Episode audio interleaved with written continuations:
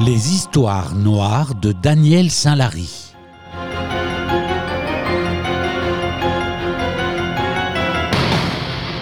La jeune fille courant à son rendez-vous. La météo est épouvantable. L'océan est hors de lui. Je reste cloîtré, j'observe. Que faire d'autre à ce point de dépendance? Il y a bien longtemps que mon espace vital se réduit comme peau de chagrin et que ma vision se limite à ce paysage marin toujours changeant et sans cesse immobile. Et encore, je n'ai pas trop à me plaindre. Mes fonctions motrices et intellectuelles ne m'ont pas laissé complètement en plan. Depuis la baie vitrée de ma chambre, j'ai un point de vue imprenable sur la jetée. Balayé par la tempête, on dirait un esquif fragile, un ridicule moignon terrestre, tantôt à sec, tantôt submergé si longuement par les vagues qu'on le croirait envoyé par dix mètres de fond. Et puis, miracle de la nature sans cesse renouvelée, il réémerge, tout champouiné d'écume blanche. Peut-être qu'on sera évacué cette fois, comme il y a deux ans. À la télé, ils disent que ça se produira de plus en plus souvent, ces déchaînements météorologiques. Nous, ça nous fera une distraction. À chaque fois, ça fait de la place. Ça favorise l'arrivée de nouveaux venus. Il y en a plein qui ne supportent pas le voyage. Le turnover joue à fond. Son heure et conséquemment la mienne, c'est 17 heures. C'est la sortie du collège Notre-Dame de l'Immaculée Conception. Je suis prévenu par les tintements de la cloche. Il lui faut trois minutes pour passer devant ma fenêtre au premier étage de la résidence. Elle ne court pas, elle vole. Cheveux blonds et jupette au vent, fragile, aérienne. Elle a la silhouette tendue et souple de l'envol. C'est une petite fille comme j'aurais aimé en avoir une. Mais à vouloir courir des chimères, on se retrouve un jour bête et nu, indien dans le métro.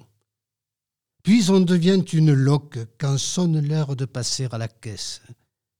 Tout juste bon à s'attirer les faveurs digitales d'une aide soignante généreuse, un ultime rien d'humanité dans une vie inhumaine. Courez, fillette, je l'ai vu, il vous attend sur le banc près de la jetée. Elle marque toujours un temps d'arrêt en passant devant ce qui est devenu mon chez-moi, pour quelque temps encore. Un petit geste de la tête qu'elle relève dans ma direction.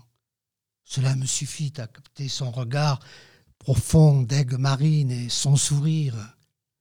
Ce si beau sourire. Sa main m'envoie de petits et discrets signaux. Je ne le jurerai pas, mais je crois bien qu'un jour elle m'a envoyé un baiser furtif du bout des doigts.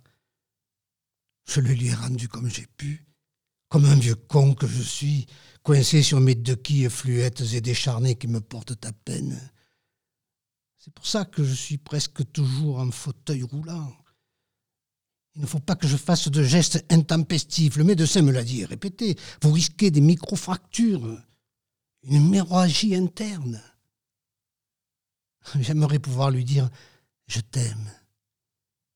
Qu'elle-même jamais ne cesse d'aimer, de l'aimer, lui, un autre, de s'enivrer, de rêver, de suivre son désir, comme on suit longtemps dans le ciel les longs et merveilleux vols des oiseaux vers le sud.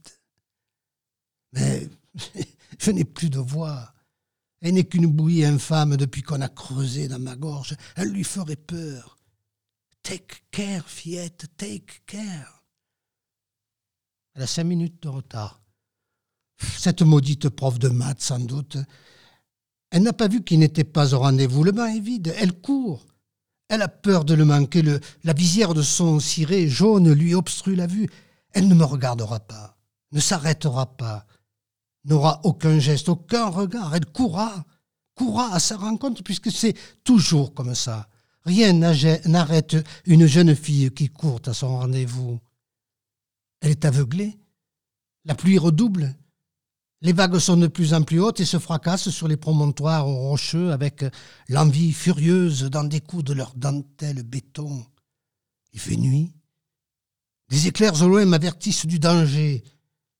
Une grande vague, une scélérate, celle que tous les marins en mer redoutent d'affronter un jour, toute écume dehors, monstrueuse, éclatante de blancheur dans la nuit noire, comparable à la vague de Kanagawa pour son énormité, suivie peut-être de ses deux sœurs, va tout emporter. Elle déferle. C'est là, dans un instant. J'aperçois à peine son ciré jaune sous le réverbère, aux lueurs intermittentes sous la tempête, telle une balise à la dérive. Elle lui tourne le dos. Je dois la divertir. Elle ne va pas la voir arriver. Je hurle. La baie vitrée est un obstacle. Ma voix, ma pauvre voix, ces borborigmes qui me tiennent lieu d'organe doit faire quinze décibels, à tout casser dans les bons jours après la kiné. Elle ne peut pas l'entendre. Ouvrir la baie vite, la faire coulisser. Je dois l'ouvrir, il le faut, jeter toutes mes forces, m'arbouter, me tenir sur mes jambes, m'appuyer. Elle craque. Les histoires noires de Daniel Saint-Lary. Un bruit d'os et de visserie mal huilée en sort criant l'état de décrépitude où je dégringole chaque jour un peu plus. J'y suis presque. Et quand dans un mouvement la baie s'ouvre enfin, à la fureur des flots et du vent, quand mon élan m'emporte, le cri que je pousse, bestial, infâme, sorti du fond de mes cellules les plus nauséabondes, m'accompagne jusque sur le bitume immergé du perron, deux mètres cinquante plus bas. Je n'ai pas perdu connaissance. Je souriais aux anges quand ils se sont penchés sur moi. Je crois bien avoir vu un ciré jaune s'éclipser sous les barres d'eau qui striaient la nuit, ils m'ont demandé ce qui avait bien pu me pousser à sauter par le balcon par le temps qu'il faisait. Un médecin a suggéré un pic de douleur sans doute trop intense. Les histoires noires de Daniel Saint-Lary.